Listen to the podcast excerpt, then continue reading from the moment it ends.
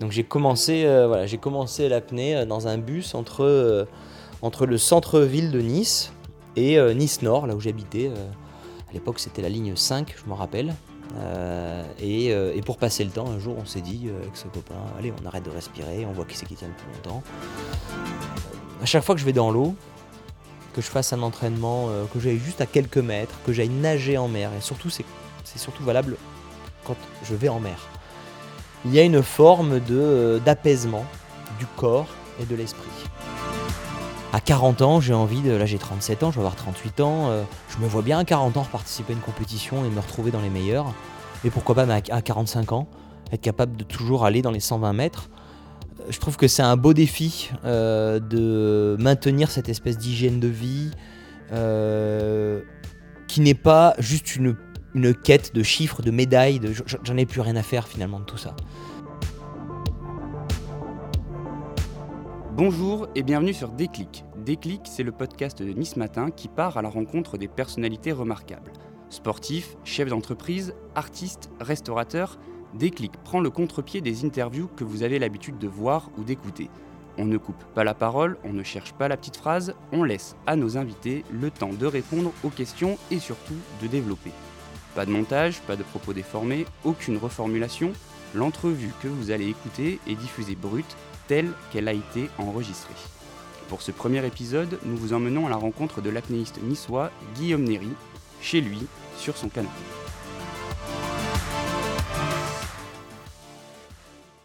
Et c'est parti. Bonjour Guillaume, Bonjour. on est très content d'être chez toi. On a mis beaucoup de temps à se, à, à se trouver, mais ça y est, on a, enfin, on a enfin réussi à caler nos agendas. On est de retour pour Déclic, c'est le premier épisode depuis, euh, depuis longtemps. Donc pour commencer, je vais te demander de te présenter.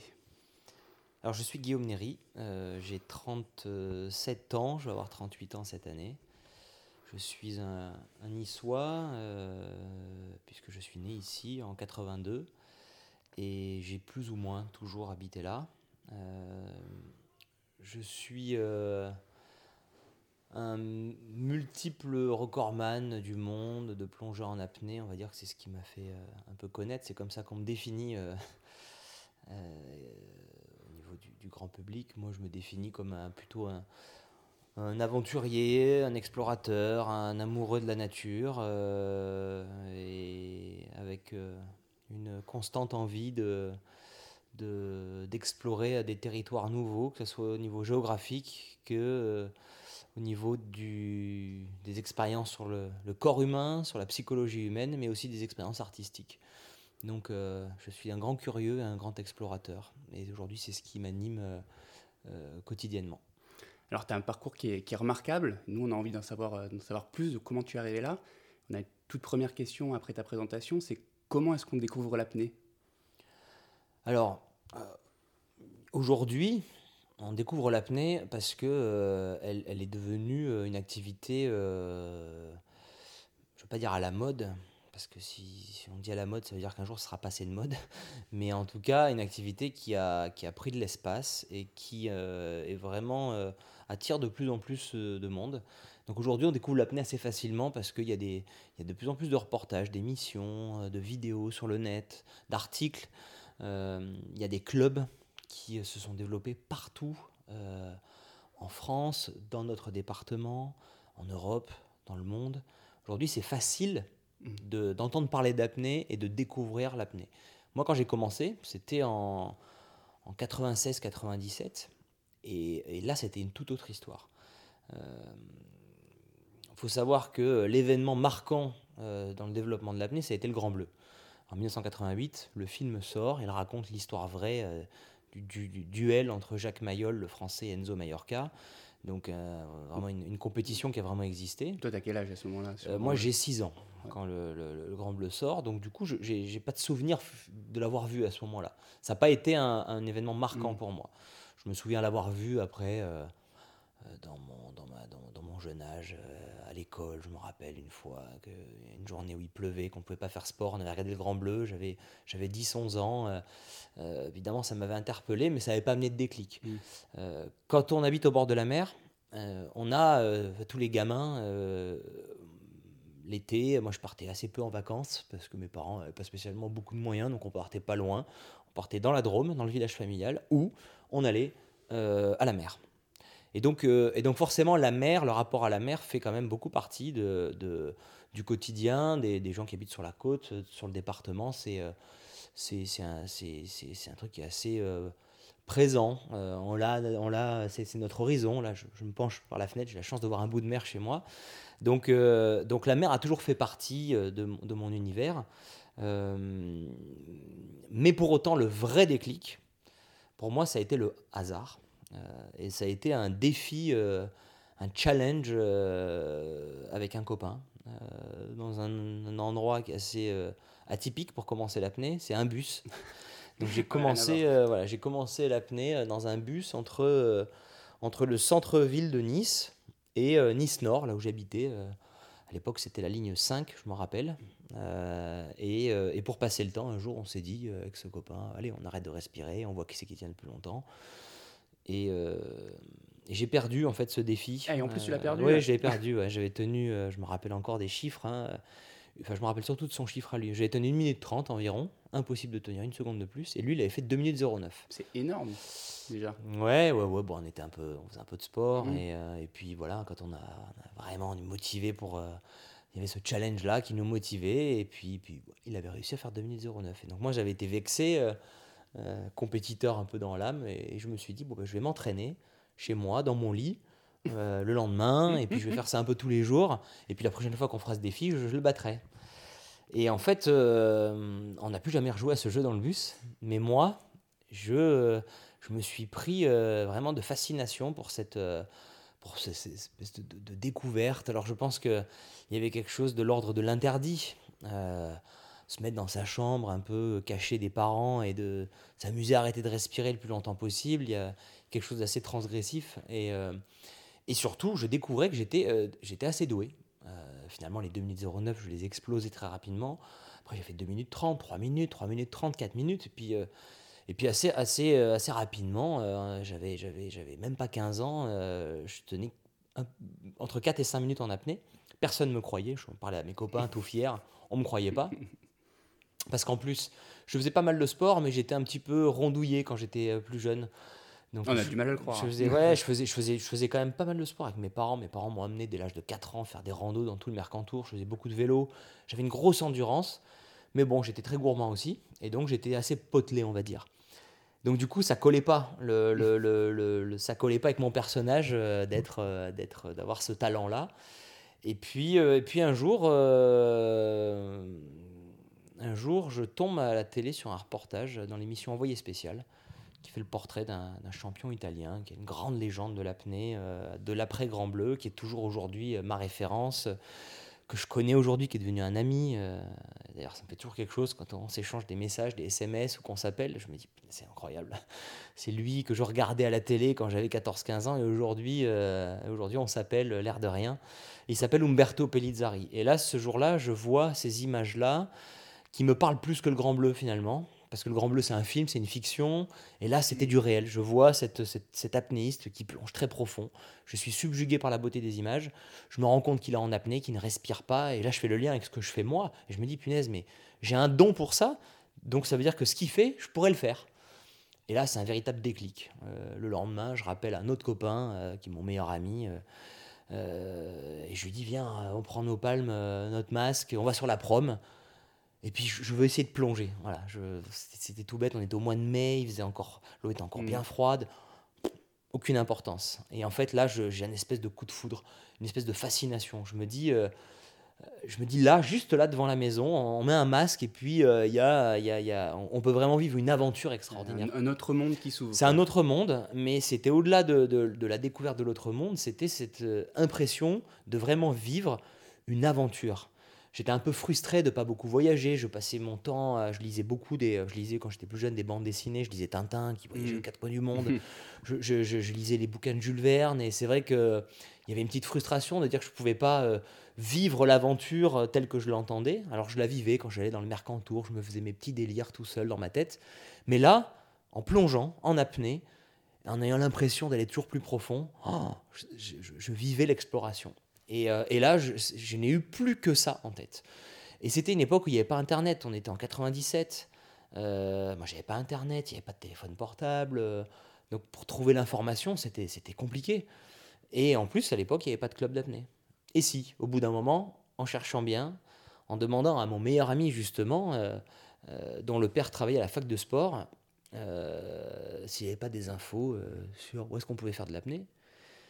Et ce, ce- ce- ce- le père de ce meilleur ami me dit, mais, si, euh, à la fac de sport, on a euh, le gars, qui s'appelle Claude Chapuis, qui euh, a organisé les premiers championnats du monde d'apnée. C'est lui qui, qui, qui s'occupe du seul club d'apnée qui est en France. C'est lui, lui, qui a créé la, fon- la, la première fédération d'apnée en 1992. Et il est à Nice, il enseigne à Nice et il plonge tous les week-ends. Oh Alors là, je me dis, c'est incroyable. Voilà, le coup de bol, quoi. Parce que partout où j'aurais pu être ailleurs, euh, on m'aurait dit, bah non, désolé. Ah euh, si dans le Cantal, euh, ça. dans le Cantal, mais même au bord de mer ailleurs, il n'y avait pas d'endroit où on pouvait le faire. Il n'y avait vraiment que à Nice. Et donc là, voilà, ça devient une obsession. Je dis, il faut que je rentre en contact avec lui, il faut, lui- faut qu'on aille plonger avec lui. Et, et, à ma rentrée en seconde, en 97, euh, pour la première fois, je me rappelle, enfin, j'ai un problème avec les dates, je me rappelle de toutes les dates. donc c'était un 1er octobre, mercredi 1er octobre. Et, euh, et je, il nous donne rendez-vous à la plage de Passable pour nous voir et nous montrer, en partant du bord, c'est quoi l'apnée, pour voir euh, si on savait nager, si on était capable de... Et là, euh, et là c'était une révélation. Je rentre à la maison avec des étoiles plein les yeux, je dis ok, bah, c'est ça que je veux faire. Ils disent quoi tes parents euh, quand, euh, Parce que enfin, c'est pas un sport commun. euh, Ah, pour mes parents, ça a été très compliqué. D'abord, pour accepter que j'aille rencontrer ce Claude, il a fallu euh, une semaine pendant laquelle il disait non, non, non, non, pourquoi tu veux faire ça? Il voulait pas. Et là, pour la première fois de ma vie, j'ai fait une. Moi, j'étais un adolescent euh, très tranquille. J'ai pas du tout été le rebelle, euh, le punk à cheveux Mm. longs, euh, euh, qui va faire de la musique dans la cave et qui fume des pétards. ça... Non, j'étais plutôt un, Un calme. un calme, un Mm. sage, je faisais du sport, etc. Mais là, là, il y a eu la première opposition et je, et je leur ai dit, euh, ah ben, c'est comme ça. J'y vais quand même. Quoi. non, non, j'y vais Non pas quand même, mais Ah. je, je- je leur- ai fait vraiment, euh, je leur ai vraiment fait la gueule et je leur parlais plus.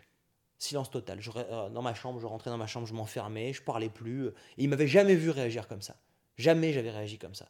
Et donc au bout de quelques jours, ils ont dit bon bah vas-y, va essayer. Ils ont dû se renseigner un peu. Ils se sont dit euh, il va pas faire ça avec une bande de, de décérébrés. C'est Mm. un prof à la fac. C'est quand même euh, vaut mieux vaut mieux qu'il fasse ça que euh, qu'il aille le faire de manière sauvage dans son coin et qu'il prenne un risque. Donc à la fin, ils ont cédé. Et, euh, et voilà, ils ont accepté. Et ils ont eu du mal quand même pendant un, un certain temps. Parce que bah, ma mère avait peur de l'eau. Même si tous les étés on allait à la mer, elle mettait pas la tête sous l'eau. Elle n'avait jamais mis de masque de sa vie. La première fois qu'on a mis un masque ensemble, c'était il n'y a pas longtemps. La première fois que ma mère a quitté la surface et, et a plongé à un mètre sous la surface, c'était il y a un an en Polynésie, dans de l'eau à 29 degrés, avec un coaching, un coaching sur mesure, où elle a osé franchir la surface. J'ai commencé l'apnée il y a 24 ans. Donc, euh, donc pour dire d'où on part. Et pourtant, mes parents ont toujours été, ils sont toujours de grands sportifs. Ils courent tout le temps, ils font des randos. Mais la mère, euh, alors pour ma mère, hein, mon père, euh, avec lui, dès l'âge de, de 7-8 ans, euh, on allait plonger, euh, on mettait le masque, les palmes, euh, mais il y avait quand même une peur hein, euh, de, de- de se confronter à cette activité qui, qui avait cette réputation d'être d'être dangereux. Parce qu'à l'époque, la seule référence, c'était quoi? C'était le Grand Bleu où Mhm. les deux héros, ils meurent. Donc forcément, maintenant que je suis père en plus, je peux comprendre. Mais après, c'était quand même rassurant pour eux que tu sois dans un club, que tu sois encadré, que tu fasses pas ça avec tes potes, justement, sur, sur, sur, la, sur la prom. euh, Bien en sûr, bah, je pense qu'au bout d'un moment, ça... En fait, ils ont espéré qu'en me disant non, euh, que ce soit une lubie, euh, Que ça passe. et ouais. puis que ça passe, et puis quand ils ont vu que, que c'était assez sérieux, ben, je pense qu'ils ont dû effectivement voilà, choisir cette option-là, on va dire l'option la moins pire. Et, et donc là, Claude Chapuis, il, il repère que tu as du potentiel tout de suite, j'imagine? Pas, trop, vrai, euh, pas vraiment. Je pense, en fait, en fait oui, il me, l'a dit plus tard, lui et Loïc Leferme. En fait, je rencontre, quand je, j'arrive dans, dans le club, je rencontre Claude Chapuis, je rencontre d'autres hein, personnes qui ont été très importantes pour moi. Olivier Heuleux, qui était un des premiers euh, euh, membres de l'équipe de France, qui aujourd'hui est le directeur de l'école départementale de la mer à Saint-Jean-Cap-Ferrat. Donc je rencontre lui, je rencontre Loïc Leferme, qui à l'époque était en train d'être le- l'étoile montante. Il n'avait pas encore fait son premier record. Et j'ai su après, en fait, qu'ils se sont dit euh, Oh là là, le petit jeune, là, il a du potentiel, il faut qu'on fasse attention à lui, qu'on le cadre, qu'on l'accompagne et qu'on ne le laisse pas faire n'importe quoi. Donc, oui, ils ont dû repérer. Euh, mais euh, au début, j'y allais voilà, de temps en temps le week-end. C'était pas non plus. je ne me suis pas mis à y aller tous les jours quand j'ai découvert. C'était assez progressif. Mais effectivement, Claude, euh, je pense qu'il était assez séduit de voir, euh, parce qu'il n'y avait pas que moi, il y avait mon meilleur ami, euh, donc Julien, et moi-même. Dès qu'on pouvait, on allait plonger. Et c'est vrai qu'on amenait un peu de sang neuf dans le club. On était les seuls mineurs à plonger. Et ils se demandaient, mais comment, comment ces, deux, ces deux petits jeunes de 15 ans, normalement à leur âge, on fait du foot, du tennis, du basket, qu'est-ce qui leur a pris de venir nous voir? Aujourd'hui, c'est plus commun parce que génération euh, YouTube, Internet, il y a des films partout, il y a, y a, plein de jeunes qui s'intéressent à ça. Mais à l'époque... Ce que tu as fait aussi, ce que tu fais? Avec, euh, oui, mm. oui, bien sûr, bien sûr, ça a contribué. Mais, euh, mais à l'époque, c'est vrai que c'était ultra confidentiel. Donc ça les, je pense qu'ils étaient attachés à ce qu'on ce qu'on reste, on est un peu les mascottes du club. Et, et donc, ils ont essayé vraiment de, de faire attention à nous et, et, nous ont pris un peu voilà, sous, sous leur aile. Et, et puis c'est comme ça, avec les, avec les, les, semaines qui passent, les mois qui passent, et deux, trois ans, euh, euh, entre 97 et 2000, où euh, je plonge de plus en plus régulièrement et je progresse. Mais là, à ce moment-là, tu as, déjà le culte de la performance, ou en fait, tu as juste, en gros, envie de découvrir ce que tu me disais tout à l'heure, le, nouveau monde sous l'eau quoi? Ah non, non, c'est culte de la performance, à fond. À fond. Et même l'envie de découvrir vraiment le milieu marin, c'est venu plus tard au début, c'était vraiment cette. Euh, cette euh, en fait, j'en ai, pris conscience maintenant. Enfin, maintenant, il y a très peu de temps. Mm. En fait, j'ai réussi à me regarder euh, face à face dans un miroir et à me dire, mais vraiment, qu'est-ce qui a été le moteur? Et en fait, j'ai réalisé que ce qui m'a fait vraiment accrocher, ça a été de ressentir que j'avais trouvé le truc dans lequel j'étais doué. Et, et, en fait, on, on, on, s'en rend pas vraiment compte, ou on veut pas se l'avouer. Mais, euh, mais en fait, c'est très important de, de, de, de, mettre le doigt sur le don que l'on peut avoir. On a tous, je pense, quelque chose pour lequel on est un peu plus fait que d'autres. Ça peut être dans le sport, et ensuite c'est dans le sport, il faut trouver quel sport. Ça peut être dans l'art, ça peut être dans plein de domaines différents. Euh, mais à un moment donné, il faut juste avoir la curiosité d'essayer plein de, plein de choses pour pouvoir bah, le trouver. Et moi, j'ai eu la chance de le trouver. Et c'était un peu atypique. Mais en même temps, j'ai eu la chance de, découvrir ça en étant au bon endroit. Donc. Et donc, en fait, j'étais animé par cette espèce de, plaisir de sentir que j'étais j'étais capable de progresser et que j'étais fait pour ça. C'était une, une, sensation qui était grisante. Et c'est vraiment l'amour de, la, de, la, de, la mer, de la profondeur, de, de, l'environnement qu'il y avait, le plaisir que je pouvais avoir à, me retrouver dans cet autre monde, c'est venu en fait au fur et à mesure. Euh, donc euh, ça, j'ai mis du temps avant de me l'avouer à moi-même. que, que peut-être au début même, j'ai du mal à m'en rappeler, mais les premières plongées, c'était pas forcément une partie de plaisir parce que j'y allais avec un mental très performance. Mmh. Quoi. Je sentais que j'étais capable, alors j'y allais. J'y allais un peu en force. Mais ça fonctionnait. Et donc là, il y avait quelque chose de très gratifiant. Quand on est adolescent, en plus, c'est un âge qui est très, compliqué. On se cherche, on cherche son identité, on cherche qui on va devenir, on cherche euh, la trajectoire que l'on va emprunter. Et moi, j'avais aucune idée de ce que je voulais faire. L'idée de, de, de, suivre un chemin classique, ça ne ça m'enchantait pas. Ah bah là, ça choisit tout sauf classique. Ah bah oui, oui je sais. C'est pour ça que à l'école à faire ce sport en plus. C'est ça, c'est ça. Mais même dans euh, l'idée de la perspective d'un métier, mm. euh, l'idée dans une perspective de vie, euh, rentrer dans un moule et, et, et, suivre une voie un peu un peu tracée. alors j'aurais pu, hein, mais en cherchant vraiment dans tous les domaines différents, il y avait j'arrivais pas à trouver vraiment quelque chose qui me correspondait. Et puis quand j'ai découvert euh, l'apnée et que j'ai commencé à être bien dans l'eau euh, et, à, et, et, à, sentir que j'avais un vrai potentiel, j'ai plus que ça en tête. Je voyais euh, donc Umberto Pellizzari, un peu le, modèle, espèce de, le mythe. Ensuite, il y avait Loïc Leferme, mmh. qui lui était plutôt le guide, le grand frère. Et je, voyais, je le voyais tracer le chemin que je rêvais d'emprunter et je, et je voyais que c'était possible. Donc je me disais, c'est ça que je veux faire. Mais en même temps, on ne peut pas miser toute une vie sur un, un, parcours comme ça qui est tellement en dehors des sentiers battus. C'est trop aléatoire. Donc du coup, j'avais quand même cette conscience d'aller l'école euh, voilà, continuer à vraiment travailler, à trouver aussi une seconde voie, une seconde option. Euh, mais euh, c'était toujours dans l'idée de, de la, le plan B, quoi. C'était le plan B. et ma priorité, c'était quoi? C'était de trouver un truc qui était un peu dans l'environnement du sport, qui me laissait du temps pour faire ça. J'avais peur, en fait, de rentrer dans la routine d'un métier où il y a cinq semaines de vacances par an. Mmh. Et je me disais, mais quand ça va être quoi ma vie? Ça va être de travailler du matin de 8h à 18, 18 19h et puis le week-end, euh, bah, bah, je trouve un moment pour aller plonger, mais jamais je pourrais euh, me consacrer à cette passion suffisamment pour atteindre le, le, le niveau de mes ambitions. C'était euh, c'était une, une, espèce de voie sans issue. Et en fait, j'ai organisé toute ma vie pour rendre cette, ce rêve possible. Et, c'est à partir de quand que tu vas à fond vraiment dans, dans, la passion, où tu fais plus que ça et tu commences à, tu commences à, je sais pas, à tous les jours à faire des records Il y a eu une bascule, il y a eu une bascule euh, juste avant mes 18 ans dans l'année de terminale. L'année de terminale, j'étais, dans, j'étais au lycée Calmette, en terminale S, SPEMAT. c'est un peu euh, considéré, en tout cas à l'époque, c'était un peu la voie royale. Quoi. Tous les mm. gars de ma classe, ils ont tous, ils ont, ils ont tous fait euh, Polytechnique, Centrale, médecine. Euh, c'était, voilà, il y avait le lycée Massénal, le lycée Calmette. Les terminales, euh, c'était un peu considéré comme euh, voilà l'élite. Alors j'en suis vachement mm. revenu de tout ça, hein. mais c'était, on valorisait vraiment cette voie-là. Et moi, j'étais un peu comme l'électron libre au milieu de tout ça, où bah, j'étais un bon élève, hein. Mais, mais j'avais du mal à j'avais du mal à trouver ma place là-dedans. Parce que moi, mes rêves, ils étaient ailleurs. Et j'entendais tous, mes, tous les copains de ma classe euh, qui parlaient que des concours de préparation pour entrer en prépa, aux grandes écoles, etc.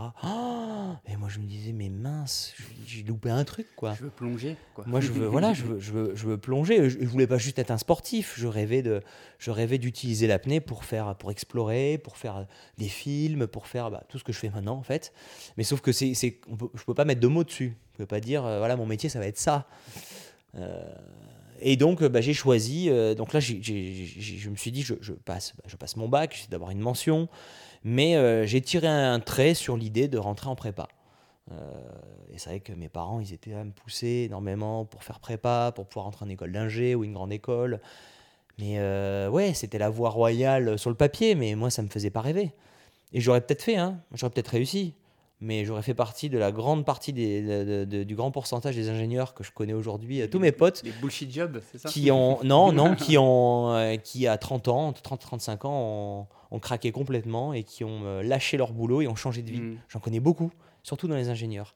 et je pense que boulanger ou qui, qui deviennent boulanger, qui deviennent agriculteurs, euh, qui ouvrent un centre de yoga, qui décident de partir faire le tour du monde, j'en connais pas mal. Hmm. C'est pas un ou deux à mon avis, pourquoi? C'est parce que ce sont des, euh, des, des, gens qui se sont retrouvés, euh, parce qu'ils étaient bons à l'école, à suivre euh, bah, ce que l'on préconise, mmh. qui ouvre le plus de portes mais sans vraiment être dans, sans vraiment épouser une, une, passion et une, vraie, une véritable envie. Tu, tu, trouves que justement dans l'école, il n'y a pas assez de place justement pour les passions? On est, on est tous dans un espèce de cadre qu'on doit, qu'on doit suivre? Bah, je, je Aujourd'hui, avec le, le recul que, que, je, je peux avoir, oui, euh, je trouve que je trouve que on, met euh, une grande pression, on demande euh, très jeune aux, aux élèves de, de, choisir une voie. Ce que tu veux faire plus tard de, de, de, de s'orienter euh, avec euh, finalement pas la maturité nécessaire pour euh, vraiment savoir. ils n'ont pas assez l'ouverture, ils n'ont pas assez vraiment vécu. Mm. Il y a d'autres pays, où, je, ne sais plus, les pays nordiques, où on passe le bac et pendant un an après, ils se barrent. Ah oui.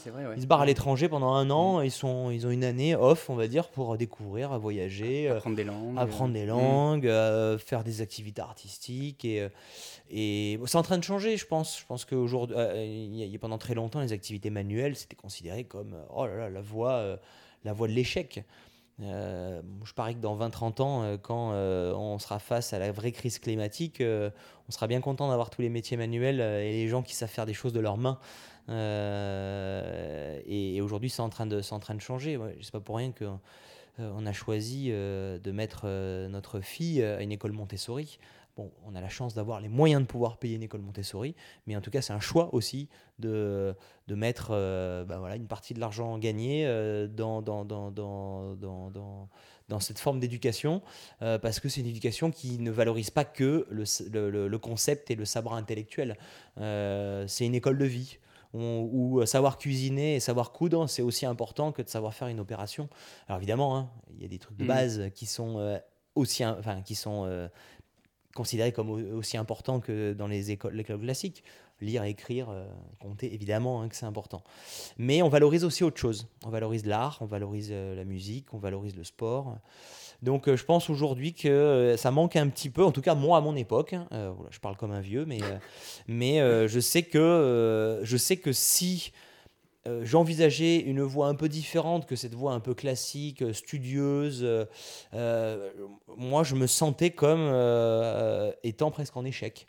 Donc du coup, du c'est vrai que j'avais une grosse pression là-dessus. Alors encore une fois, je suis ravi finalement d'avoir eu cette. mes, parents, je les remercie aujourd'hui de m'avoir poussé à être un bon élève à l'école.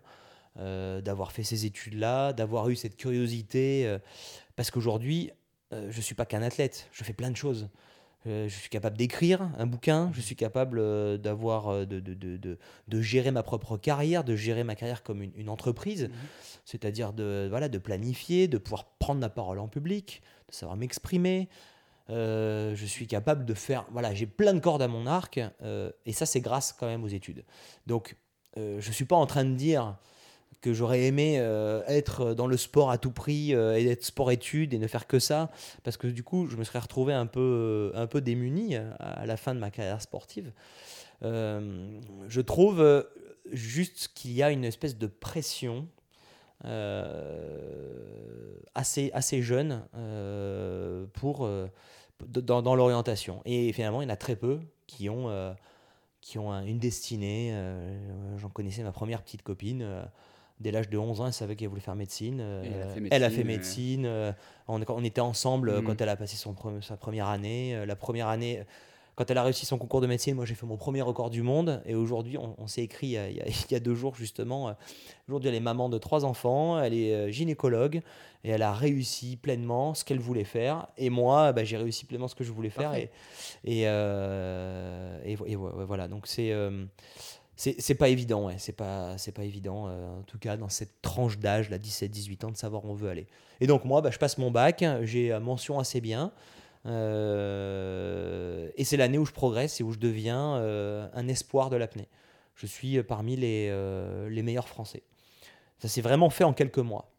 J'étais le petit jeune du club qui n'était pas mmh. trop mauvais, et au moment des vacances de la Noël, où on passe en l'an 2000, 99-2000, je vais plonger tous les jours en plein hiver et là, il y a un déclic. J'utilise pour la première fois une monopalme. Je ne sais pas ce qui se passe. J'ai un déclic. Je commence à. Je me sens bien dans l'eau. Je ne lutte plus dans l'eau. Je suis plus dans l'idée euh, combat, conquête, aller de plus en plus profond. Je ne sais pas ce qui se passe. Peut-être le fait de mettre la monopalme. Je sens que euh, philosophiquement, psychologiquement, j'établis un nouveau rapport avec la mer. Je comprends qu'il faut que je me, je me détende dans l'eau. Il faut que je lâche prise. Il faut que j'accepte l'environnement extérieur. Et en fait, ça, c'est le déclic qui me fait gagner comme ça en quelques jours 10 mètres. Je passe de 35 mètres à 45 mètres. Et puis assez rapidement, je me retrouve dans les 50 mètres. Et à l'époque, à 50 mètres, eh ben, on se retrouve parmi les. Euh, des, on n'est pas, trop, pas trop mauvais parmi les Français.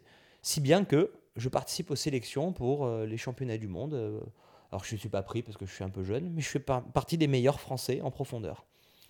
Je passe mon bac et là, je décide de rentrer à l'université euh, et à la fac de sport. Je vais suivre la voie de Loïc Leferme. Je vais rejoindre Claude Chapuis qui enseigne là-bas. Et l'idée, mon idée, c'est quoi? C'est euh, à la fac de sport, il y, a des, études, quand on est assez sérieux, euh, on, suit des cours en physiologie du sport qui sont assez poussés. On travaille sur la,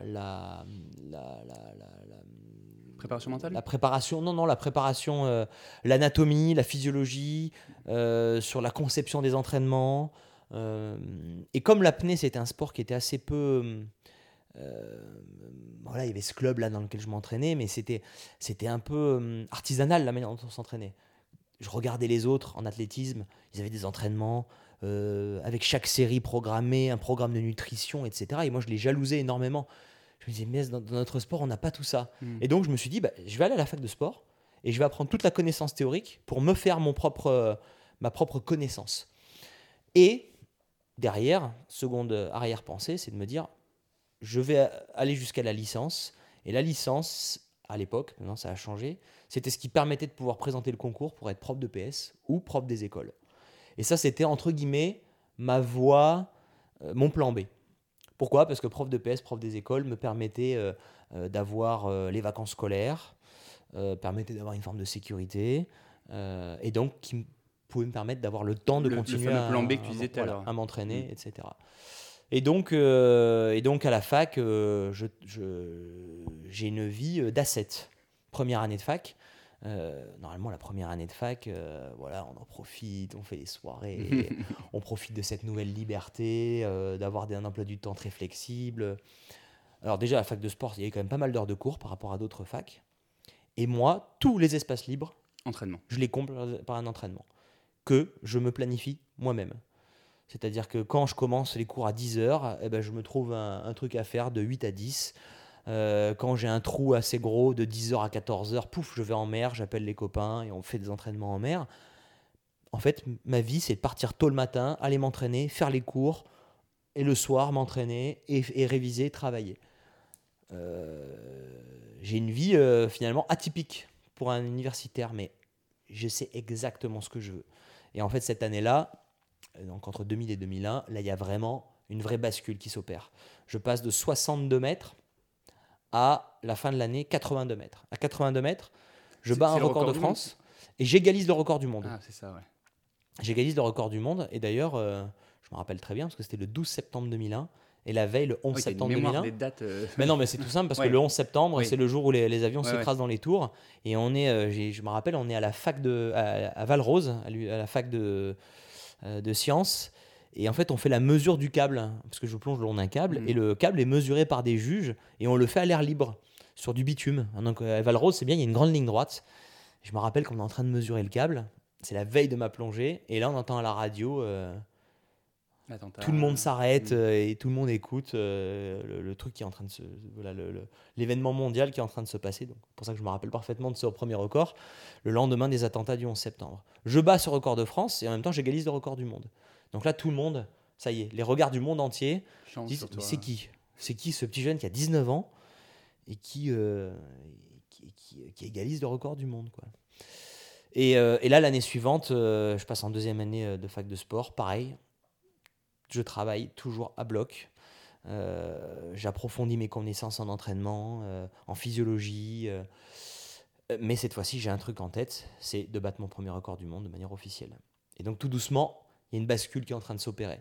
Euh, Juste pour qu'on se rende bien compte de comment tu as fait progresser l'apnée. Donc tu dis ton premier record du monde c'est 82 mètres quand tu égalises ouais, quand j'égalise, c'est 82 mètres. 82 mètres. Et euh, ton dernier c'est 126. 126, ouais. C'est énorme la différence entre les deux. C'est pas Ouais. comme à la perche où en fait tu on gagne un centimètre par centimètre euh, à chaque fois. Là, en quelques années, tu. tu- Bah parce que parce que parce que c'était aussi une époque dans le sport où, euh, où finalement euh, moi j'ai été un, je fais, fais partie des pionniers. Hmm. où euh, comme j'expliquais on s'entraînait de manière très artisanale. On n'était pas très nombreux à être à, au- à très haut niveau. Et en, en fait quand je bats mon premier record du monde donc euh, en 2002 euh, après cette euh, deuxième année de fac 87 mètres c'est un peu le début d'une euh, d'une période qui a duré environ 10 ans où là les records tombent parce que euh, c'est un peu un moment où euh, l'apnée commence à se développer, Et à tout se professionnaliser un peu. Alors euh, pas encore vraiment, hmm. mais elle se développe. Il y a de plus en plus de compétitions, il y a des championnats du monde qui sont organisés de plus en plus, et euh, on est un groupe de quatre athlètes. Donc il y a un Autrichien qui s'appelle Herbert Nietzsche, il y a un Vénézuélien Carlos Costé, un Tchèque Martin Stepanek et moi.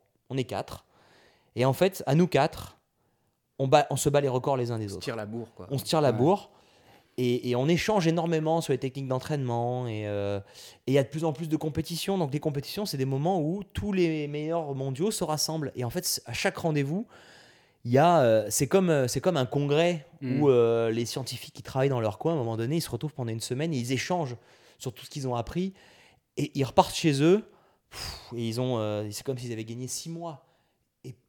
Et bam, on repart à l'entraînement, on repart en préparation et on découvre de nouvelles choses. Et en fait, pendant toute cette période, les records, ils tombent. Ils sont pas battus, euh, là, là, en ce moment, là, de ces dernières années, les records, ils prennent un mètre tous les 2-3 ans. Là, à l'époque, Hmm. c'était euh, 10 mètres. euh, c'était 3 mètres, euh, puis là, il y a 2 mètres de plus, puis 4 mois après, il y a encore 2 mètres, 3 mètres. Une espèce d'escalade qui a fait que ça a énormément progressé. Et alors, qu'est-ce qui se passe à 126 mètres sous l'eau? Alors, euh, oh, bah C'est là, comment là, là-bas bah, c'est, euh, Ça dépend où on plonge déjà. C'est loin, Euh, déjà. Ouais, c'est, c'est loin. euh, euh, moi, j'ai toujours aimé plonger en Méditerranée. J'ai fait des records, euh, j'ai fait des plongées euh, un peu partout dans le monde.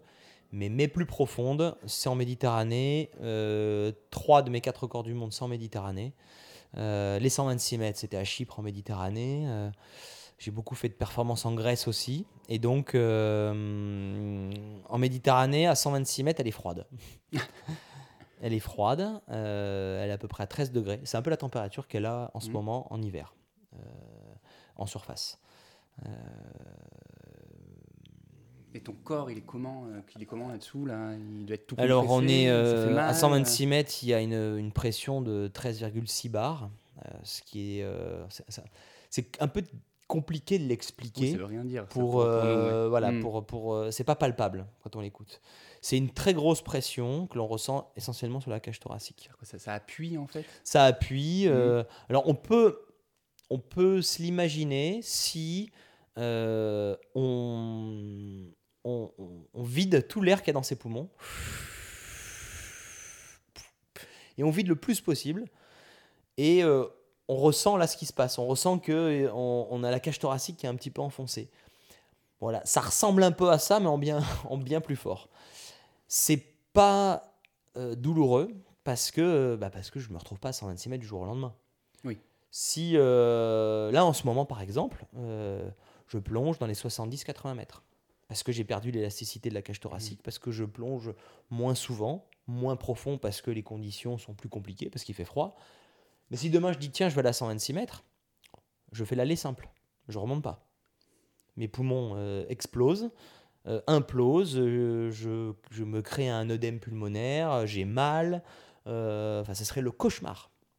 Donc ce qui me permet d'accepter euh, ces conditions extrêmes, c'est l'adaptation, c'est la patience, c'est le fait que je progresse très lentement. J'ai mis 24 ans pour arriver à cette profondeur-là, enfin peut-être un peu moins, hein, j'ai mis 20 ans, 20 ans pour arriver à, atteindre euh, 100, ouais, 100, 126 mètres. Et pendant 20 ans, eh ben, j'ai gagné, euh, grappillé mètre par mètre, tous les ans. Et donc le corps s'est transformé, le corps s'est adapté. J'ai euh, aussi énormément travaillé la souplesse de la cage thoracique, le, volume d'air, la préparation physique. Et, et ça, ça me permet d'arriver en bas et euh, bien sûr d'être écrasé, de sentir le froid, euh, euh, de, d'être dans un environnement quand même qui est hostile, mais de ne pas être en souffrance. Vraiment pas. C'est agréable même. Euh, alors ça, on a du mal à se l'imaginer. Parce que c'est vrai Carrément, que l'hostilité du Mhm. milieu pourrait faire penser que en fait, on descend et qu'on on gère la douleur. Pas du tout, pas du tout. Sinon, je ferais pas ça. hein. Euh, je suis pas un masochiste. J'aime, je recherche beaucoup le plaisir dans l'eau. Et euh, c'est ça qui est passionnant, en fait. C'est de se retrouver dans un milieu où on n'a rien à faire, mais pour autant d'être bien. Et euh, comment on se sent après une plongée aussi, aussi profonde? Je sais pas, le lendemain par exemple, tu vois, après un marathon, on va dire que le lendemain on a des courbatures, on a mal partout ou quoi. C'est pareil après une plongée aussi, aussi profonde ou en fait une fois qu'on est remonté c'est terminé euh? Ah non, non, euh, quand, on, quand on remonte d'une d'une grosse plongée, euh, et même, il n'y a pas besoin qu'elle soit trop grosse, hein, un entraînement en mer, si on commence à être à une cer- certaine profondeur, l'après-midi, on ne fait pas le malin. hein. Euh, moi, j'ai l'impression d'avoir une espèce de chape de plomb euh, et d'être euh, très fatigué. Pourquoi? Parce que la- exposer le corps au froid, à la pression, à l'hypoxie, c'est-à-dire à un moment donné faire un effort sans apport d'oxygène, bah, ça va être un, une espèce de stress pour l'organisme et, euh, et ça va l'impacter et donc il a besoin de récupération.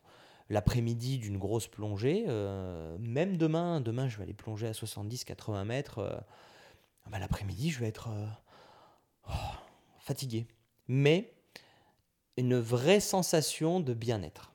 C'est-à-dire que à chaque fois que je vais dans l'eau, que je fasse un entraînement, que j'aille juste à quelques mètres, que j'aille nager en mer, et surtout c'est surtout valable quand je vais en mer, il y a une forme de d'apaisement du corps et de l'esprit. Et donc du coup, c'est vrai qu'on se sent assez détendu après. Euh, moi, c'est un peu l'endroit où je vais recharger euh, complètement mes batteries. Et, euh, et donc, c'est une fatigue, mais une fatigue, une douce fatigue. Sur les plongées très profondes, c'est une fatigue qui peut être assommante. L'après-midi, il ne faut pas me demander grand-chose. Et le lendemain, on peut ressentir un... Ça va mieux. Ça va mieux. Sur les très profondes, le lendemain, on est quand même bien fatigué. moi, je ne peux pas enchaîner à plus, de, à plus de 100 mètres, je ne peux pas enchaîner deux jours d'affilée. Mais moi, tu vois, dans ma tête, je croyais que les compétitions, en fait, toute la, toute la journée, vous descendiez, vous remontez, et puis au bout d'un moment, il y en a un qui arrivait à 125 mètres, et puis ah ouais, non, non, terminé. en fait, non, c'est juste un essai, et, c'est terminé, quoi. En fait, c'est. Euh, euh, on, peut. un entraînement euh, en hiver, par exemple, où je vais aller à 50, 60, 70 mètres, là, on fait plusieurs descentes. Parce que parce que c'est pas très profond, on n'est pas aux limites, on n'est pas aux limites du corps. Et donc on fait des répétitions. Mais finalement, c'est un peu comme, euh, c'est un peu comme, comme tous les sports. Euh, un marathon, on en fait on en fait un. Une descente profonde, vraiment profonde, on en fait une. Par contre, des euh, entraînements où on, fait des, on va faire des séries en natation, par exemple, c'est pareil. On va faire plein de longueurs pour travailler des aspects techniques. mais quand on fait une course, on fait une course, quoi. On va faire une, deux maximum. Mais comme on donne tout, on est à 100%, euh, bah derrière, on ne peut pas faire autre chose. Bah, c'est un peu pareil. Euh, là, en hiver, c'est vrai qu'on fait pas mal de plongées. Euh, moins profond. Plus on va profond, moins on fait de plongées. Et à un moment donné, on n'en fait qu'une. bon, on va pas revenir dessus. Tu as, eu un accident de plongée en, 2015, je crois. derrière, tu, mets un terme à ta carrière. Tu, tu, ambitionnes de refaire les championnats du, du, monde qui sont, qui sont dans la rade de Villefranche. Finalement, tu vas pas. La compétition, c'est vraiment fini là maintenant pour toi? Ah non, pas du tout. Euh, non, non, la compétition n'est pas finie. Euh, en, fait, une certaine forme de compétition est finie. Euh, pendant 15 ans, la compète, c'était je m'entraîne que pour ça, et le but, c'est d'aller toujours plus profond. Soit pour battre un record du monde, soit pour faire plus que ce que j'ai fait l'année d'avant. 2015, euh, je vais à 126 mètres. Deux jours après, je tente de battre mon record du monde et de, faire 129 mètres. J'ai cet accident qui est euh, lié à, une erreur de, mesure du câble par les juges. Je me retrouve à 139 mètres. L'accident aurait pu être gravissime. C'est un, accident sérieux, mais je m'en remets euh, assez bien. Derrière, je me dis, bon, ça y est, j'ai fait un peu le tour de la question. pendant trois ans, je plonge plus vraiment profond. Et puis en 2018, je reviens. je fais une compétition à Nice. Je vais à 105 mètres en maillot de bain, donc euh, je descends dans l'eau très froide en bas, un peu comme une manière de revenir, mais, euh, mais euh, de plus être juste que dans le chiffre, mais d'être dans l'expérience. Je voulais expérimenter quelque chose de nouveau. J'aime bien, être la, bien être créatif, que ce soit pour faire des films, que ce soit pour faire des photos, ou que ce soit même dans la manière de me fixer mes, défis sportifs. Donc je m'étais dit, tiens, ça c'est un truc qui n'a jamais vraiment été fait et qui est une belle expérience sur le corps et le mental gérer euh, l'environnement hostile et surtout le grand froid des grandes profondeurs sans aucune combinaison. Et donc du coup, ça me, ça me plaît bien, ça me redonne goût à, la, profondeur. Et, en 2019, je me réentraîne pour participer à ces championnats du monde à Nice. Je retrouve un niveau à plus de 120 mètres. Donc euh, je retrouve à peu près mon meilleur niveau. Et puis il y a, euh, voilà, j'ai un, événement personnel euh, qui arrive quelques jours avant les championnats du monde qui fait que je ne suis pas en état physique et psychologique de plonger et je décide de ne pas participer. Et, ça c'est super important en fait dans, notre sport, de savoir être à l'écoute de, bah, de, son voilà, de son mental et de, de, tous les paramètres qu'il y a autour. parce que parce qu'il il peut y avoir. C'est une activité où on est. Euh, on se donne à 100%. Euh, on, est. Euh, il y a un niveau d'engagement qui est énorme. Quand je plonge et que je me retrouve là en bas, je peux pas m'arrêter en plein milieu, me dire bon bah finalement j'arrête, oh, c'est trop dur. Non non, quand je, plonge, je vais en bas, je suis obligé de remonter. Donc il faut être parfaitement en, en, pleine possession de ses, de ses capacités physiques et psychologiques. Et là je l'étais pas. Et donc je décide de ne pas plonger Euh, et, et, et, en fait, derrière, ce que ça veut dire, c'est que je me suis pas mis la pression parce que euh, je sais que je vais aller profond encore un bon moment. Je sais que bah, c'était pas cette année, ça sera l'année prochaine, ça sera dans deux ans. Je m'entraîne tous les jours. On a vu. Je garde, je garde, je garde un, niveau de préparation physique. Je vais dans l'eau euh, toute l'année. Euh, parce que euh, c'est devenu un mode de vie pour moi l'apnée, c'est une philosophie de vie. À 40 ans, j'ai envie de. Là, j'ai 37 ans, je vais avoir 38 ans. Euh, je me vois bien à 40 ans participer à une compétition et me retrouver dans les meilleurs. Et pourquoi pas, à 45 ans, être capable de toujours aller dans les 120 mètres. Euh, je trouve que c'est un beau défi de maintenir cette espèce d'hygiène de vie qui n'est pas juste une, une, quête de chiffres, de médailles. J'en ai plus rien à faire finalement de tout ça. Ce qui m'intéresse, c'est le mode de vie qu'il y a derrière. Et c'est de durer. Euh, moi, si, franchement, hein, si dans 12 ans, à 50 ans, je participe à un championnat, que je suis capable d'aller à plus de 100 mètres, de prendre toujours autant de plaisir, ben, voilà, je trouve que c'est une belle. Euh, que, que, que, euh, voilà, réussi, j'aurais réussi cette. Voilà, ce, rapport avec l'apnée et, sera aussi valeur d'exemple pour, bah, pour les pour les autres, pour d'autres sports, euh, pour, euh, pour d'autres euh, d'autres futurs champions, pour montrer que là, on n'est pas là juste pour de la perf à tout prix. C'est un, un mode de vie. Là, maintenant, ça fait plusieurs années que tu as, as, une autre quête, autre que les records, c'est la protection de l'environnement. c'est quoi le déclic? Il n'y a, pas vraiment de un déclic, il n'y a pas un moment donné où, euh, où j'en ai rien à faire et puis le jour au lendemain, je me mets à. Ça s'est fait tout doucement. Voilà, c'est pas un jour où tu as vu quelque chose et, euh, Non, il y a eu plein de petits déclics successifs, en fait. Euh, bah, déjà, on a commencé à en parler de plus en plus. Je sais que il y a déjà dix ans, j'ai commencé à me dire. c'est même pas partie de l'environnement, c'est partie de, de ma santé. Euh, j'ai commencé à me dire, mais euh, je peux pas continuer à faire mes courses dans, un, dans une grande surface. Euh, y a, il faut que je, consomme des produits euh, qui sont le plus proches de leur état naturel. Et puis je vais arrêter de consommer des produits où il y a des pesticides de, partout. J'ai commencé à aller dans les biocopes et dans les, les petits magasins bio. et puis derrière, on pousse la réflexion un peu plus loin. en se disant, mais là j'achète ce truc-là, mais il a fait trois fois le tour de la planète avant d'arriver dans mon assiette. Essayons de, de prendre ce qu'il y a autour de chez nous, de consommer un peu plus localement. Et puis euh, le fait de voyager pas mal m'a fait prendre conscience euh, que euh, la problématique environnementale, c'était finalement une problématique globale, mondiale. Et puis à un moment donné, on se rend compte que nos actions de la vie de tous les jours, finalement, on ne fait pas toujours le lien entre ce que l'on va faire dans la vie de tous les jours avec euh, l'impact que ça va avoir. Et des fois, il y a un, décalage, un grand écart énorme. Et quand j'ai commencé à réaliser ça, moi aussi, dans mon quotidien, je me suis dit, mince, là, il y a un problème. Il va falloir mettre en accord mes convictions avec, euh, avec mes, mes, faits et gestes. Et en fait, quand on met un doigt là-dedans, on met un doigt dans un engrenage. Euh, et, et, et, ça devient très compliqué. À la fin, on se met à questionner absolument tout ce que l'on fait. Euh, moi, la grande problématique de mon côté, par exemple, c'est le voyage. Tu prends plus l'avion euh, Alors. Enfin, t'essayes de presque plus prendre l'avion. C'est euh, non, non, je peux pas dire ça parce que pour tous les, les projets que, que j'ai pu faire dans le passé, les compétitions, mmh.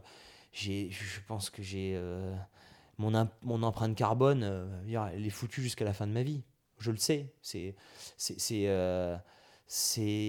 mon métier qui a voulu ça aussi. C'était ma soif de voyager, de découvrir le monde, parce que quand j'étais jeune, je n'ai pas voyagé. Et puis c'était vraiment euh, dans l'air du temps de, mm. de, partir à droite à gauche.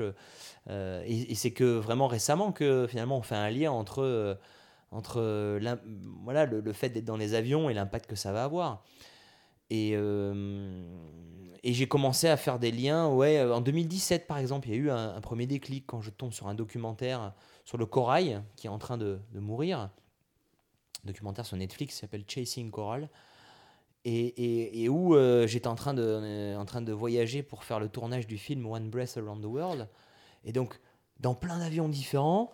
Et je me rappelle être presque en larmes devant le documentaire et me dire, mais finalement, le, le, corail qui meurt, c'est principalement lié au réchauffement. Le réchauffement, c'est lié aux gaz à effet de serre. Les gaz à effet de serre, c'est lié aux énergies fossiles essentiellement.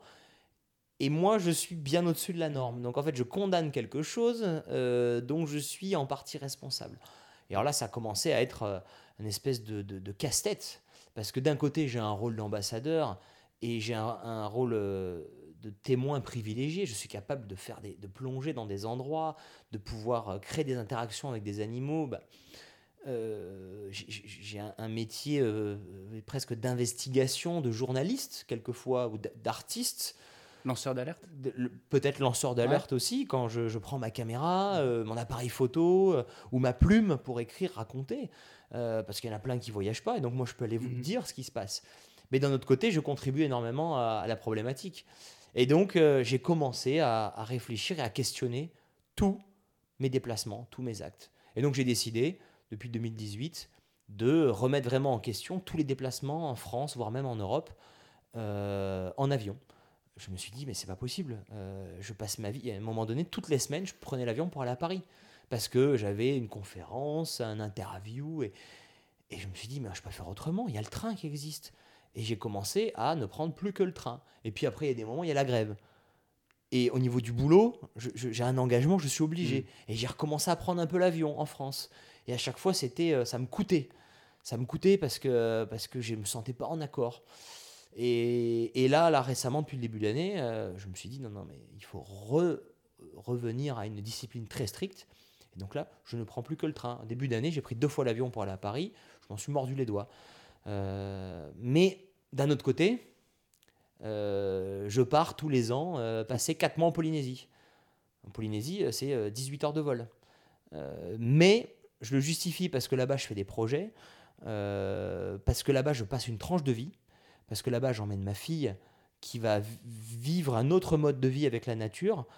Et euh, je vais pas juste me dorer la pilule pendant 15 hmm. jours euh, dans un club med euh, au soleil, juste pour me détendre et me reposer. Moi, quand j'ai des vacances pour moi, des pures, des, pures vacances, des, pures vacances qu'est-ce que je fais? Je pars de Nice à pied et je monte dans le Mercantour à pied. Là, en Polynésie, je vais faire. J'ai deux, trois projets qui sont engagés. je vis une tranche de vie. Euh, et puis, je crée beaucoup de contenu artistique aussi. Donc, il y a vraiment euh, il y a une vraie réflexion derrière sur le pourquoi je vais, je vais faire ça. Je refuse énormément de projets. C'est-à-dire qu'aujourd'hui, si j'acceptais toutes les invitations que j'ai, toutes les deux semaines, je serai. Euh, un jour, je serai en Indonésie, je reviens. Après, je pars au Costa Rica, je reviendrai, je partirai au Galapagos. Et c'est vrai que c'est tentant. J'ai travaillé pendant 20 ans pour euh, acquérir cette espèce de rôle d'ambassadeur, de porte-drapeau, de l'apnée, etc. Aujourd'hui, on m'ouvre les, les portes et on m'ouvre les bras sur tout. J'ai des propositions de partenariat, de sponsoring, mais financièrement intéressantes. Je questionne tout. Je questionne absolument tout. Donc tu, pourrais je refuser un truc très intéressant, mais qui, n'est pas en conformité avec. Je l'ai fait. Tu l'as fait. Ouais. je l'ai fait. Je l'ai fait. J'ai refusé même des projets, euh, des projets de, de de publicité euh, ou d'ambassadeur de, pour des marques parce que je considérais qu'elles étaient trop loin de mes valeurs et pourtant financièrement. Que, la marque était en. Oui, la, marque et, hmm. euh, ou même que ce qui m'était demandé, c'était pas en accord avec. Euh, voilà, et on demandait de partir faire cinq voyages dans l'année à droite à gauche. Il y a encore quelques années, j'aurais dit oh, génial, c'est financièrement intéressant et en plus ça me permet de voyager partout. Mais aujourd'hui, connaissant la problématique, j'arrive pas, je peux pas. Alors si je me retrouve en galère financière, que j'ai plus rien, bah, à un mm. moment donné, on a, je veux dire, je ne je pas faire la fine bouche. Mm. Mais aujourd'hui, j'ai le moyen de gagner ma vie autrement. Je fais des conférences, euh, je vais enseigner aussi. Les conférences, je les fais en France. Là, mois de mars et avril, j'ai énormément de projets de conférences. Je vais passer des dizaines et des dizaines d'heures dans le train. C'est sûr que ce serait plus facile de prendre l'avion. Hein. Euh, là, je dois aller à Lille, par exemple. Et le soir même, je dois me retrouver à Genève pour après revenir à Nice, pour après remonter à Paris. En coup d'avion, ça serait très facile. J'aurais plus de temps chez moi. et eh ben non, je décide de, prendre le train. Euh, et, et, je le vois pas comme une contrainte. Parce que dans le train, ben, je vais pouvoir euh, lire, je vais pouvoir me reposer, je vais pouvoir écrire. Euh, donc en fait, je suis pas là pour être moralisateur, je suis pas là pour dire regardez, regardez comme mmh. regardez ce que je fais, vous devrez tous faire pareil parce que je suis monsieur parfait. Pas du tout. Parce qu'au final, il y a plein de gens qui ont un impact carbone bien moindre que, mm. la mienne. Mais en tout cas, le message euh, qu'il y a derrière, c'est comment je peux avoir un regard sur ce que je fais et changer. Aujourd'hui, je pense que par rapport à il y a 3-4 ans, j'ai diminué probablement mon empreinte carbone de 3, 4 fois, voire 5 fois. Euh, et, euh, et, voilà, pour être parfait, il faudrait que j'arrête tout. Mais si j'arrête tout, je n'ai plus la force de. de, de, j'ai plus cet espace de parole euh, aujourd'hui qui est à ma disposition. Donc en fait, c'est un arbitrage constant. Euh, aujourd'hui, je me suis lancé aussi dans voilà dans d'autres. Je suis devenu végétarien depuis quelques quelques mois maintenant, euh, et ça, je pense que c'est un. Je pense qu'il faut que de plus en plus de gens se questionnent là-dessus, parce que parce que il y a trop de y a, la viande et la. Plus de tout éliminé. Oui, là c'est vraiment une fois 100%. Alors si euh, au bout de six mois, euh, je suis invité à un endroit dans un truc très particulier, bah, peut-être je le ferai et je, ne le dirai pas. Mm. Parce que sinon, si j'ai beaucoup de mal avec l'idée de flexitarien, par exemple. Ce terme flexitarien, il m'horripile. Parce que, euh, en fait, celui qui va dire ah, bah, Moi, je mange une fois de la viande tous les trois jours, je suis flexitarien. Parce qu'avant, il en mangeait tous les jours. Mm. Non. flexitarien, ça veut rien dire. soit on mange un peu de viande, et encore une fois, je critique pas ceux qui mangent de la viande. Je dis juste qu'il faut il faut vraiment avoir un, vrai regard et, réduire. Aujourd'hui, moi, j'ai décidé d'arrêter pour trois raisons. Euh, raison écologique d'abord, pour des raisons éthiques, parce que quand on met le nez dans euh, la, la, la, la, souffrance, le bien-être animal, et on a beau prendre des animaux euh, qui sont élevés euh, et qui sont nourris bio, etc., mmh. à un moment donné, les conditions d'abattage aujourd'hui sont toujours inacceptables en France, parce que finalement, tous les animaux passent par les mêmes abattoirs. Il euh, n'y a pas des abattoirs bio. Euh, et, donc, euh, et donc, au niveau de, de l'éthique, de la fin de vie des animaux, c'est aujourd'hui, c'est pas, c'est pas une contrainte aujourd'hui d'être devenu végétarien. C'est quelque chose que je vis mm. de manière parfaitement assumée et pleinement parce que, parce que quand on regarde vraiment et qu'on ouvre les yeux, je pense que si tous les gens, à un moment donné, avant de manger de la viande et même du poulet, et même un poulet bio, et même un poulet bio qui vient de la région, on montre vraiment la réalité de ce que c'est, euh, je pense qu'il y, a plein de personnes qui se diraient Oh mon Dieu, euh, il, faut, il faut arrêter. Il faut arrêter, il faut changer. Mais il y a plein de gens qui veulent pas voir et qui, euh, qui, qui, se voilent la face et, parce que parce que c'est vrai que c'est tellement inscrit dans notre, dans notre, notre code, dans la culture. Et des fois, c'est dur. Hein. La dôme niçoise. Ouais. Et ben, et ben, et ben, ben, non. plus de. Même le pambagna, ça c'est le pambagna. Je me suis dit mince, le pambagna quoi, c'est quand même la culture totale. J'en prenais tout le temps des pambagnas, mais qu'est-ce qu'il y a dans un pambagna Du pambagna qu'on achète n'importe où, c'est quoi? C'est du thon en boîte, petit navire. Mhm. C'est du thon en boîte qui est, euh, euh, qui, est, qui est issu de la pêche industrielle. C'est ce thon en boîte qui est responsable de la mort de milliers de mammifères marins, de dauphins et de centaines de milliers de requins par an. Et donc d'un côté, on va faire une, vidéo et une campagne avec Sea Shepherd pour dire regardez ce que manger, euh, du poisson euh, industriel, regardez ce que ça amène. Et, le grand public peut être offusqué et se dire mon Dieu, il faut changer plein de choses. Allez, on va arrêter de, on va arrêter d'acheter du poisson, euh, du poisson surgelé. Mais d'un autre côté, on, on, se retrouve dans une boulangerie, puis on a envie d'un pambagna, et on fait pas le lien en fait que dans ce pambagna, il y a le thon, euh, qui, vient, de... ce que l'on va condamner. Et, c'est en ça qu'aujourd'hui, c'est vrai que c'est super important de, pousser le, truc assez loin. Euh, et encore une fois, je ne donne pas de leçon. Parce que des fois, je me fais avoir. Hein, parce que des fois, je dis, bon, bah là, ouais, bon, bah là, tant pis, quoi. Une fois tous les. Mais déjà, de pousser le curseur très très loin, et euh, ça, change déjà beaucoup de choses. Et en fait, quand on a, on a décidé d'aller dans cette, dans cette voie-là, euh, bah, c'est vrai qu'on a envie d'être jusqu'au boutiste, euh, d'un point de vue du plastique, d'un point de vue euh, donc de ce que l'on mange. Et plus de bouteilles plastiques Non, plus de bouteilles en plastique. Là, j'ai des gourdes. Alors oui, des... non, j'allais dire oui des fois, je craque, mais non, même plus. plus maintenant. depuis 2-3 ans, c'est vrai que de temps en temps, il pouvait y avoir un truc qui justifiait que. Maintenant, c'est fini. dans mon sac, j'ai toujours sur moi un, espèce de gobelet en métal mmh. de montagne.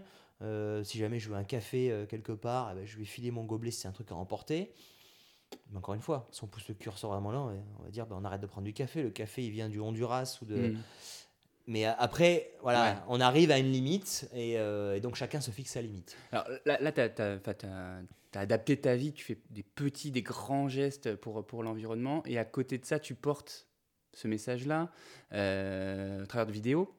En fait, tu as réussi à mettre ton talent, l'apnée, au service d'une cause. comment, comment, comment ça se passe, ton premier film que, que, tu publies sur YouTube, qui fait, qui fait des millions de vues? Enfin, ça, y avait, le, le but, c'était vraiment ça, de, porter ce message au départ? Ah, pas du tout. Ou c'était juste comme ça, vous voulez juste faire un truc joli euh, on était avec euh, Julie euh, au, aux Bahamas sur une compétition.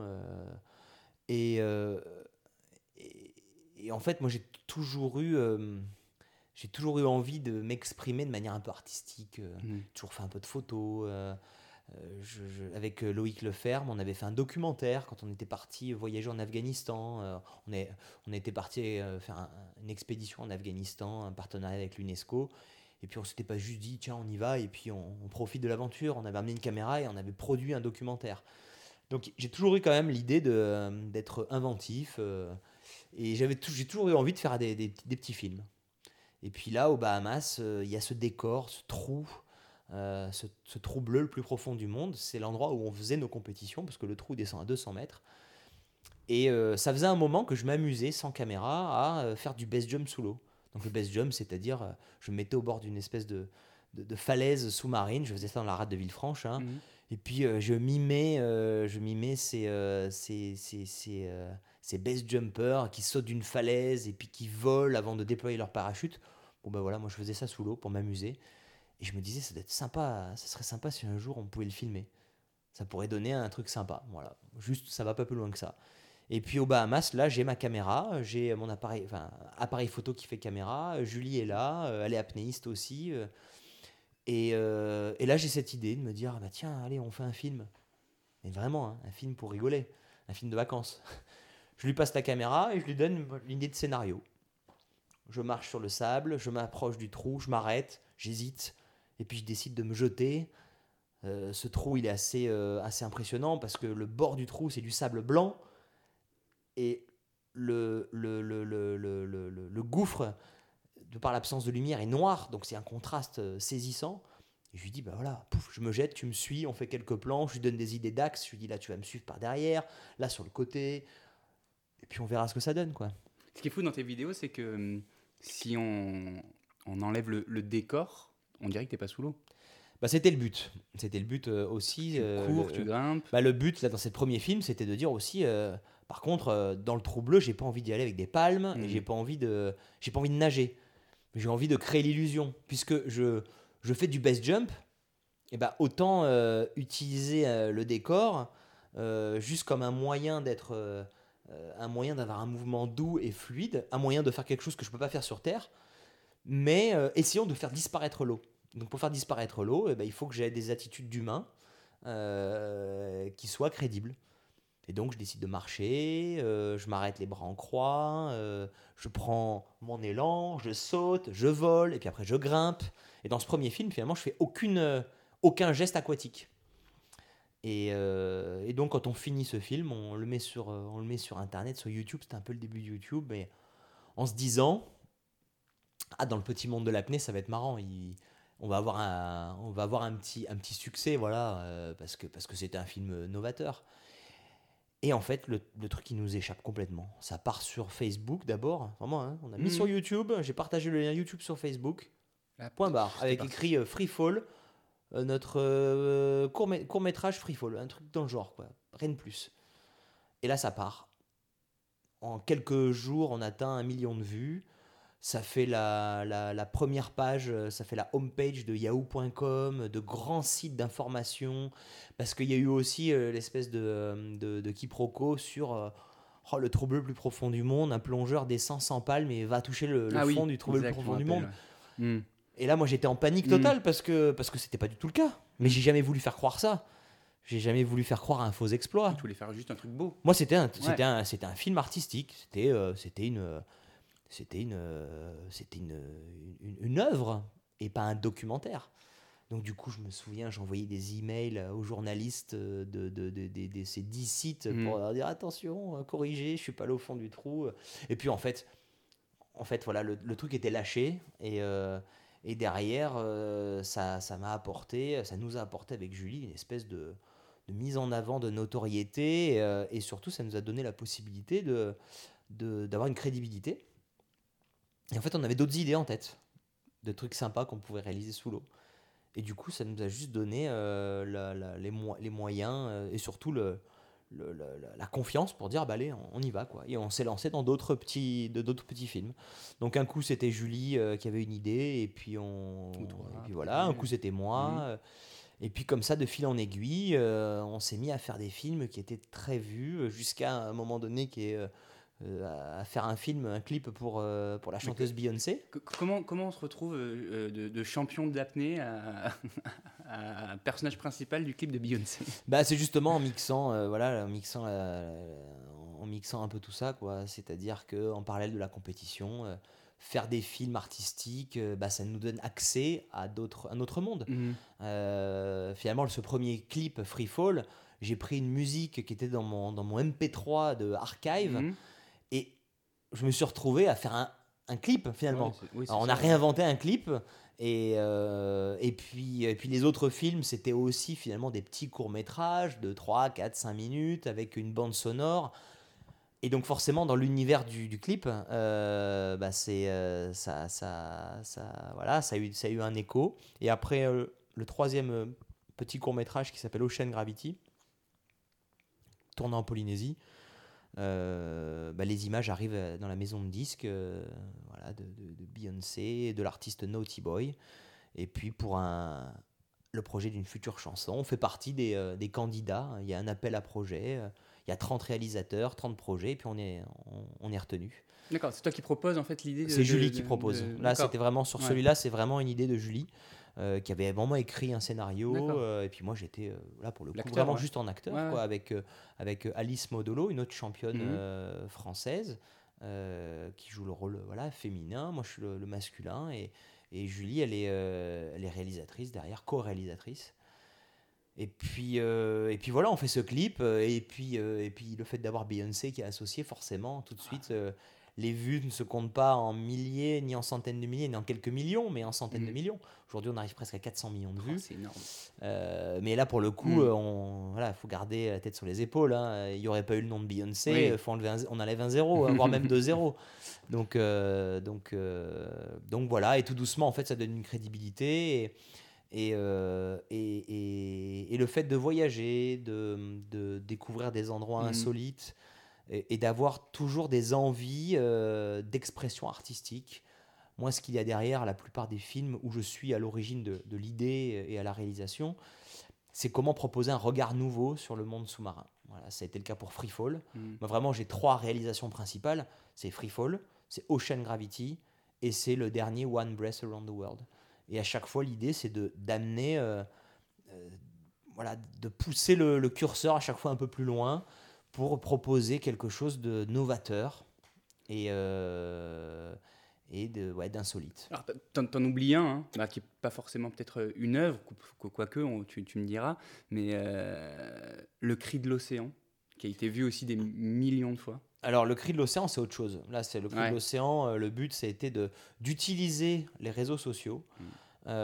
et la force des réseaux sociaux, la force du mystère qu'il peut y avoir dans la création d'un buzz, pour euh, bah, vraiment faire passer un message fort. Euh, Parce que là, tu as surpris tout le monde. Euh, oui, alors après, attention, hein, il est important quand même de rendre à César ce qui appartient à César. c'est un truc qui a été fait en collaboration, c'est-à-dire que ça n'a pas été. L'idée de hmm. départ, elle vient pas de moi. D'accord. Moi, j'ai dit, voilà, j'ai dit, ah oui, oui, moi, je veux, je, veux participer d'une manière ou d'une autre à, cette, à ce, voilà, à hmm. cette à cette, à cette, à cette idée, euh, mais c'était euh, vraiment une idée qui a été euh, partagée entre une agence publicitaire, entre Sea Shepherd, l'ONG qui milite pour la, défense des, des, des, requins, des, des, mammifères marins et la protection des océans dans son ensemble. et puis moi, utiliser mon réseau, ma force d'action, le fait d'être connu pour, pour proposer, voilà, pour toujours avoir une démarche originale c'est un peu ce, mélange de tout ça. C'est pas moi qui suis derrière ça. Euh, ça, c'est important de le préciser. Porté, alors. Moi, je l'ai porté. Voilà, moi, je l'ai porté. Euh, et en tout cas, quand on m'a proposé euh, l'idée, j'ai trouvé ça absolument génial. Et, et, oui, et, l'idée, c'était de dire, bah, utilisons toute cette notoriété, toute cette, cette communauté qui est derrière moi bah, pour, pour, mmh. pour véhiculer un, un, message fort. Et, et ça a fonctionné. Ça a fonctionné parce que j'ai rencontré beaucoup de gens qui ont entendu parler de, ce, cri des océans. Beaucoup de gens qui ont été touchés, impactés, qui ont décidé d'agir, qui ont décidé d'arrêter de consommer des produits venant de la mer, ou en tout cas de consommer de manière plus réfléchie.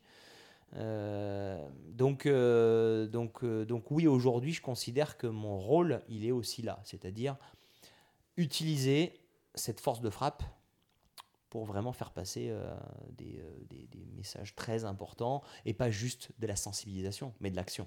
Tu as envie d'aller plus loin justement dans l'action, l'engagement?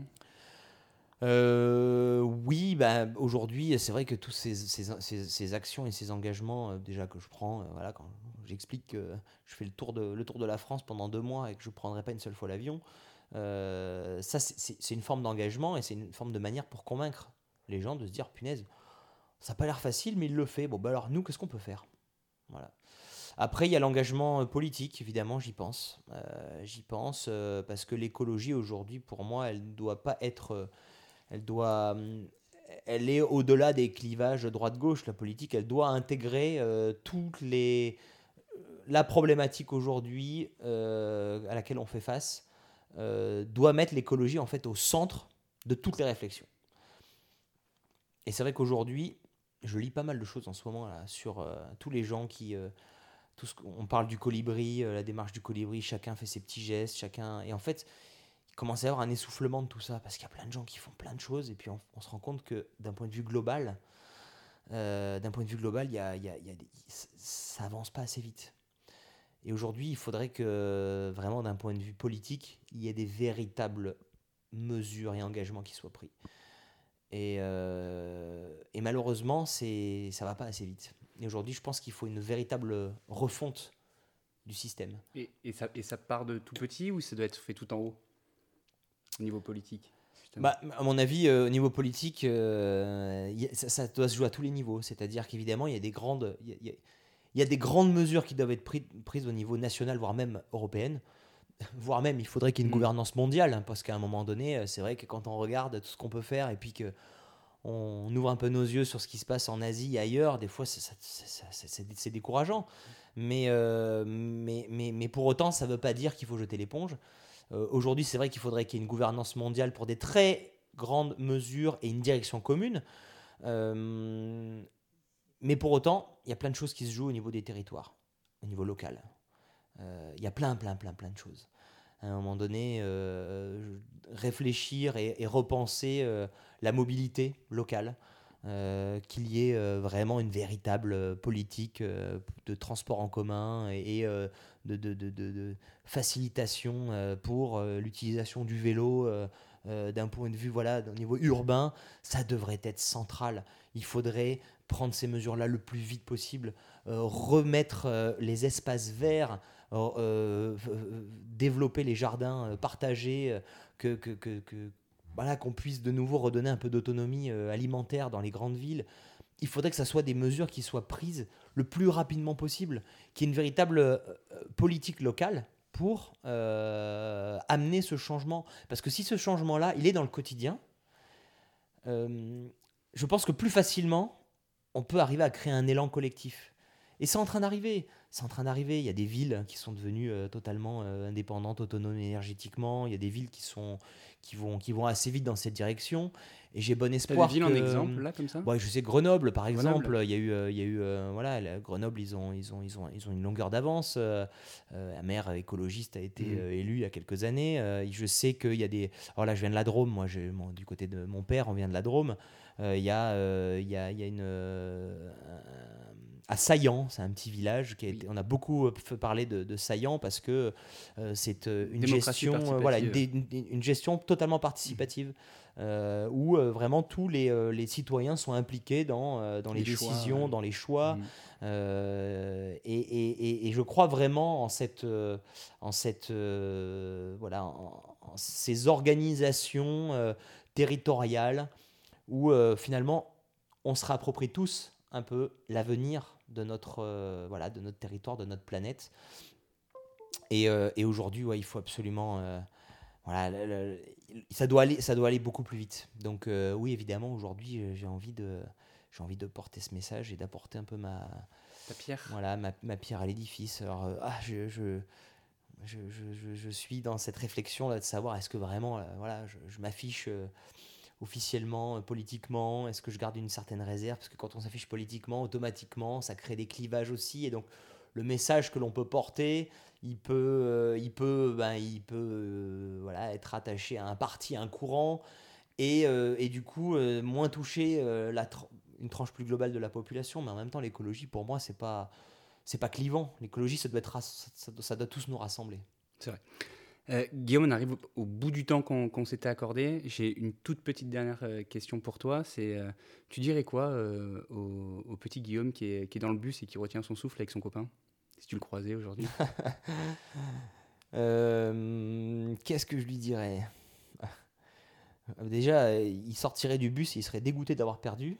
Et je lui dirais, des fois, il y a des défaites qui sont des grandes victoires.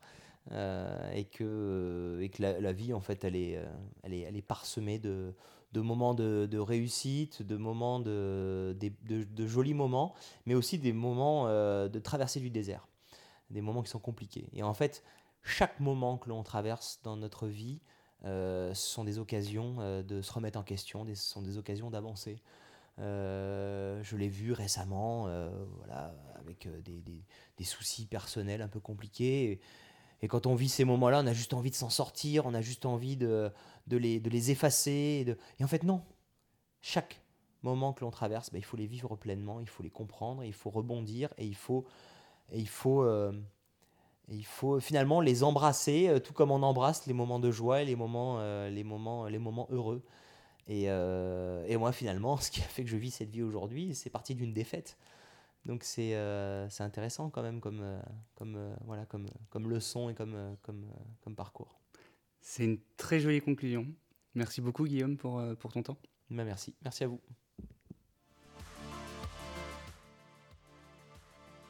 Bravo Si vous entendez ce message, c'est que vous avez écouté l'intégralité de notre podcast. Si ça vous a plu, n'hésitez pas à le noter 5 étoiles et à le partager autour de vous. Et si vous avez des remarques, vous pouvez m'écrire sur mon mail à dallemand@nismatin.fr d a 2 l e m a n d nismatin tout attaché.fr.